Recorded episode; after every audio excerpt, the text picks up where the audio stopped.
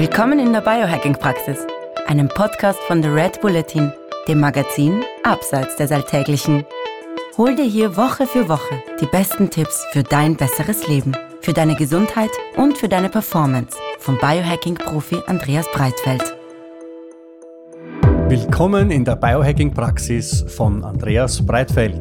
Das bin ich. Herzlich willkommen. Und von Stefan Wagner. Das bin ich. Gleich zu Beginn. Das Wort Praxis verstehen Sie bitte nicht medizinisch, denn hier finden keine ärztlichen Beratungen oder ähnliches statt. Und zwar allein schon deswegen, weil ich kein Arzt bin, sondern Biohacker.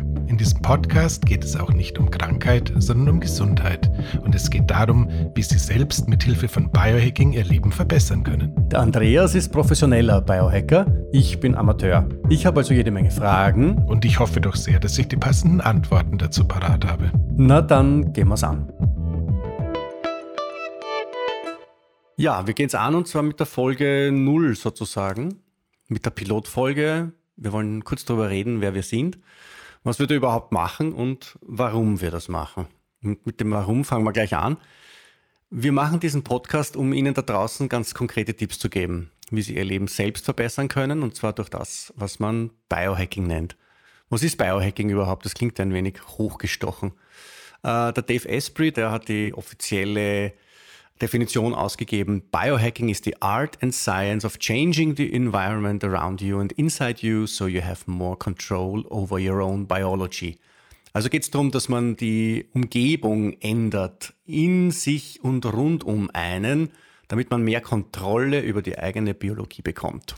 Der Andreas Breitfeld wird dann ein bisschen was dazu sagen, glaube ich, hat eine einfachere Definition.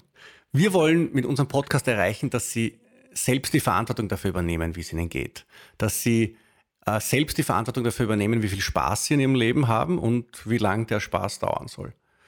Und erfolgreich sind wir dann, wenn sie etwas für sich tun, was ihnen gut tut. Wenn sie also wirklich einmal eine kalte Dusche ausprobieren, wenn sie wirklich einmal einen kleinen Hack ausprobieren und ihren Schlaf verbessern, wenn sie lernen, wie sie mit Licht, wie sie mit Hitze und Kälte Einfluss nehmen können darauf, wie es ihnen geht. Und wenn sie es nicht nur wissen und verstehen, sondern wenn sie es einfach einmal auch tun und ausprobieren. Darauf wollen wir einen Lust machen. Wer sind wir? Ich bin der Stefan Wagner. Ich bin der Laie von uns beiden. Biohacking ist so seit fünf, sechs, sieben Jahren mein Hobby. Mit zunehmender Intensität. Ich bin Jahrgang 1968, also nicht mehr ganz jung. Ich verdiene mein Geld mit Werbung und durch Schreiben. Unter anderem mit dem Schreiben der Kolumne Der optimierte Wagner im Magazin Carpe Diem. Da geht es ein bisschen selbstironisch ums Thema Biohacking. Für die Rolle des Profis haben wir einen echten Star der Szene gewinnen können, eben den Andreas Breitfeld, The Crazy German Guy. So habe ich ihn kennengelernt in den diversen amerikanischen Biohacking-Podcasts und Blogs. Und wie wir wissen, oder wie Sie wahrscheinlich schon vermuten da draußen, crazy ist in Biohacking-Kreisen ein Adelsprädikat. Der Andreas ist nicht nur angenehm crazy, sondern auch extrem hilfsbereit und er ist äh, seit doch einiger Zeit eine Art Biohacking-Mentor für mich. Kennengelernt haben wir uns, weil ich fürs Red Bulletin eine Geschichte über ihn geschrieben habe, ein Porträt, wo er auch sein Biohacking Lab vorgestellt hat. Dieser Podcast bildet also schon auch ein bisschen die echten Gespräche ab, die wir im wirklichen Leben miteinander führen. Ich habe irgendwas aufgeschnappt und frage den Andreas, ob das stimmt. Ich weiß an irgendeinem Punkt nicht mehr weiter und ich rufe den Andreas dazu an ja, und er gibt mir immer äh, langmütig und äh, bereitwillig Auskunft darüber. Und jetzt lassen wir da einfach, während ich meine blöden Fragen an ihn stelle, einmal ein Aufnahmegerät mitlaufen und spielen das der Welt vor. Andreas, jetzt endlich du selbst. Auftritt Andreas Breitfeld. Wie bist du zum Biohacking gekommen? Wie wird man überhaupt ein professioneller Biohacker und was tut man so als professioneller Biohacker, wenn man nicht gerade einen Anruf vom Stefan Wagner kriegt? Jo, also erstmal ganz, ganz herzlichen Dank, äh, lieber Stefan. Ähm, ja, eigentlich könnten wir den Podcast für heute beenden. Es ist alles gesagt. Ähm, nein, realistisch gesehen, bevor wir uns äh, mit mir beschäftigen, beschäftigen wir uns erst nochmal mit dem Begriff Biohacking. Ich hatte irgendwann mal ähm, die Definition der CEO der eigenen Gesundheit äh, zu sein, für einen Biohacker verwendet. Äh, jetzt höre ich gerade in diesen Tagen das neue Buch von äh, Tony Robbins und Konsorten, wo genau diese Definition auch auftaucht. Im Übrigen ein sehr empfehlenswertes Buch, nennt sich Life Force und äh, darin spricht Tony Robbins in seiner unglaublichen Art in der Intro bereits darüber, dass er seit Jahren ein begeisterter da da da da Biohacker sei. Das heißt, offensichtlich äh, bewegen wir uns mit hoher Geschwindigkeit auf den Mainstream zu.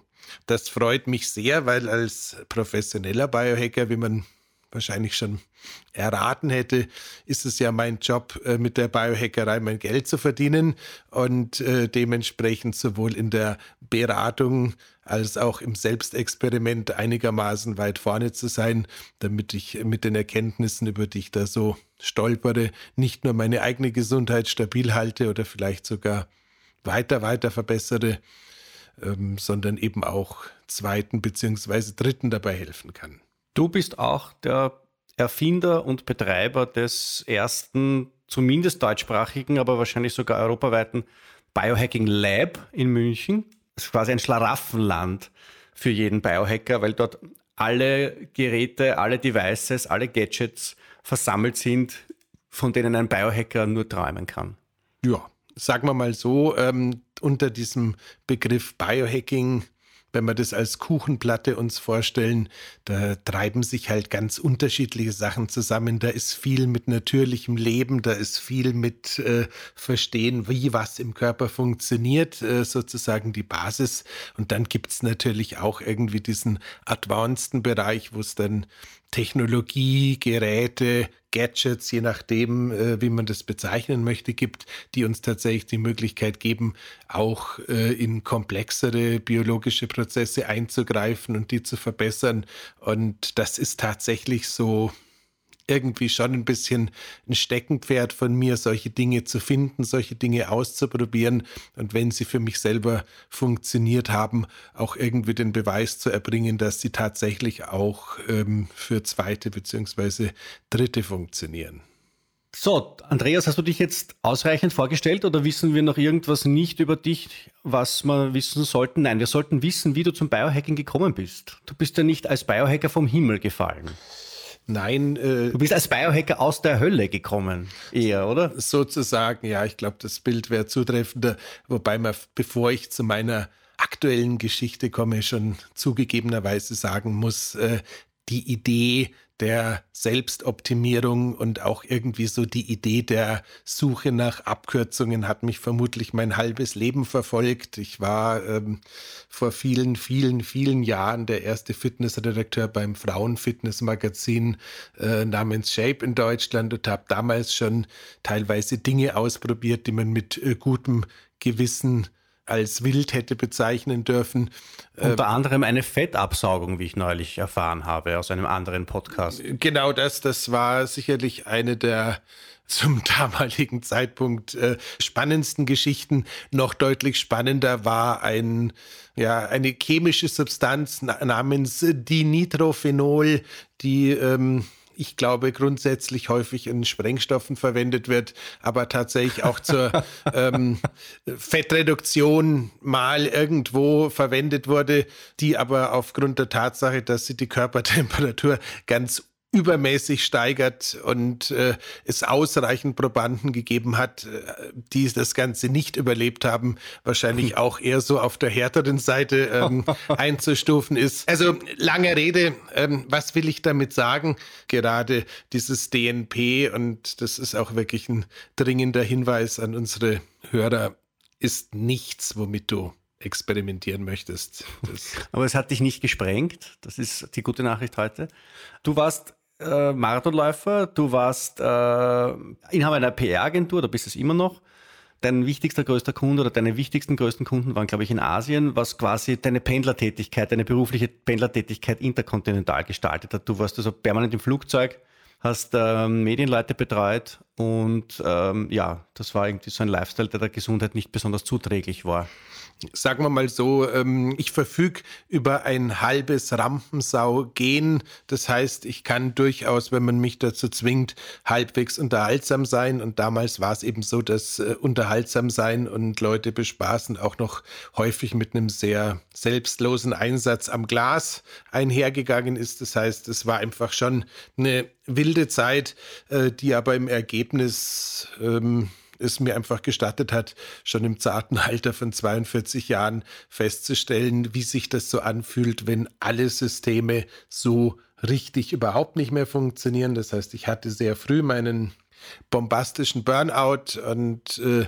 hatte dementsprechend dann auch sehr früh die Gelegenheit, äh, mir zu überlegen, wie es mit dem Leben so weitergehen soll. Und nachdem ich da in sechs, sieben Monaten, sagen wir, den Weg von äh, völlig im Eimer zu wieder verdammt okay geschafft hatte, bin ich offen gesagt auf dem Thema so ein bisschen hängen geblieben und verfolge seitdem zunehmend ernsthafter und inzwischen tatsächlich auch hauptberuflich dieses Thema Selbstoptimierung und äh, experimentiere und forsche mit den Tools und den Denkansätzen. Auch sowas gibt es beim Biohacking, ähm, die die einem helfen können, ähm, ja, möglichst lang, möglichst gesund zu sein. Super. Ich freue mich. Ja, in den nächsten Folgen werden wir über die einfacheren Dinge mal reden. Also nicht über die äh, Advanced äh, Gadgets und Tools, die du bei dir im Lab hast, sondern über die ganz einfachen Dinge, über das kalte Duschen, über das Eisbaden, über die Infrarotsauna wahrscheinlich, über ganz einfache Tricks, wie man sein Leben verlängert, über eine Morgenroutine, Andreas Breitfelds Morgenroutine. Und wir werden natürlich über den Bulletproof Coffee reden, zum Beispiel. Und so weiter und so fort. Also wie gesagt, es geht darum, dass das ein niederschwelliger, hoffentlich ein bisschen unterhaltsamer Einstieg in die Welt des Biohacking für Sie wird. Und außerdem hoffe ich, dass ich von dir erfahre, was ich tue, damit ich 120 Jahre alt werde. Wir werden es versuchen. Ich freue mich auf die erste gemeinsame Folge, Andreas. Das tue ich auch. Bis zum nächsten Mal, bis zum ersten Mal. Bis dann. Ciao. Das war die Biohacking-Praxis, der Health Performance Lifestyle Podcast von The Red Bulletin. Mehr davon findest du überall, wo es Podcasts gibt, auf www.redbulletin.com und natürlich in unserem Magazin. Stefan Wagner schreibt im Magazin Carpe Diem eine Kolumne über Fort- und Rückschritte im Leben eines Biohackers. Andreas Breitfeld ist der Red Bulletin-Experte für Biohacking. In München betreibt er das europaweit einzigartige Biohacking Lab. Mehr Infos dazu findest du auf www.breitfeld-biohacking.com. Hat dir unser Podcast gefallen? Dann freuen wir uns über deine Bewertung. Und noch mehr, wenn du uns weiterempfiehlst.